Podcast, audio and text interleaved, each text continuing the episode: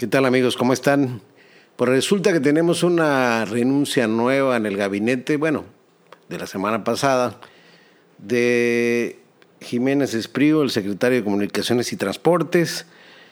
Eh, se rumoró tres días sobre su renuncia. El hecho es que se molestó el secretario porque el presidente ordenó que el ejército, y la marina, en este caso en particular, se hiciera cargo de las aduanas del país, ¿no?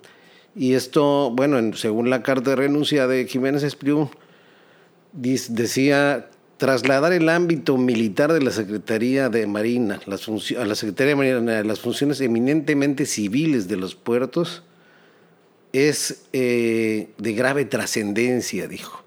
Llama la atención la indignación del secretario porque pues no tuvo ningún empacho en echar abajo el proyecto de Santa Lucía que era más importante para el país.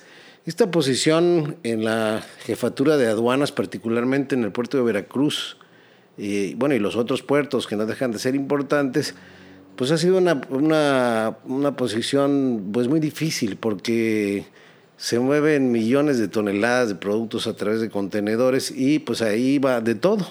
Había toda ahí, pues eh, todo tipo de tráfico ilegal y entonces, pues a pesar de que hace unos meses pusieron a otra persona, pues se resulta que finalmente el presidente decidió mandar a militares.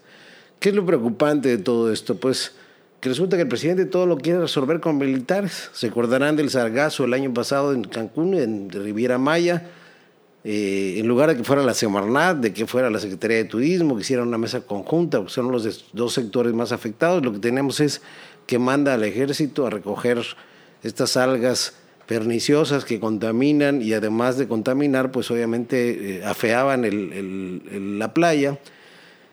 Y bueno, después llegó el ejército, al ejército le, pues sacó todo y luego mandan, luego viene el, combate del Huachicol y sucede lo mismo. Esto que sucedió entre Huelipan en la presencia del ejército que no interviene, eh, viendo que estaban muchas personas robando el combustible, pues este, terminó en una tragedia. Y ahí estaba el ejército. El ejército en funciones de policía combatiendo el huachicol. Ya no digamos el tema de la Guardia Nacional, que al parecer no ha dado los resultados que el presidente esperaba, y ahora el intento provisional por cinco años de meter al ejército pues directamente a operaciones.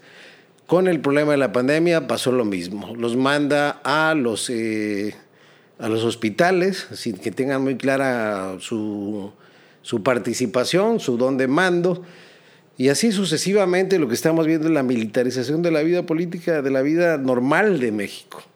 Entonces, eh, eso es muy grave, muy grave porque esto pasó en Venezuela, pasa en Cuba, eh, y no es por hacer esa comparación que tanto les agrada a algunos, sino que es exactamente lo mismo. Allá les dieron el control de empresa petrolera, PDVSA, y de ahí salieron una flota de ricos nuevos que están por ejemplo, en el caso de Venezuela, son los principales compradores de propiedades en un lugar que se llama Little Caracas, que es una zona eh, en el centro de Madrid de, lujo reservada para esta para toda esta nueva plutocracia, toda esta nueva toda esta bola de ricos nuevos que se crearon a partir de, de estas transferencias. Y bueno, Santa Lucía, 60 y 75 mil millones de pesos que están invirtiendo ellos eh, con las empresas con las que siempre han trabajado y, les regaló el aeropuerto. El TUA va a ser el, la tarifa de uso aeroportuario, que es un, es un 18% aproximadamente que pagamos nosotros por cada boleto de avión,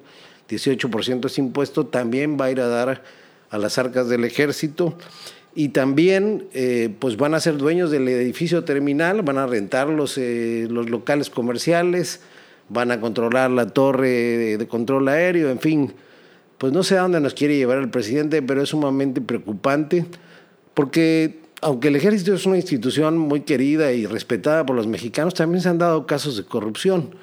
Así que lo que va a pasar con todo esto es que tarde o temprano van a terminar contaminando al ejército y es muy grave que un país sostenga su, eh, su vida cotidiana a partir de la militarización. Así que bueno, dejo ahí la reflexión. Me parece muy desatinado, me parece muy peligroso y me parece que el presidente no está encontrando otro remedio para gobernar que utilizar al ejército. hay que tomarlo en cuenta.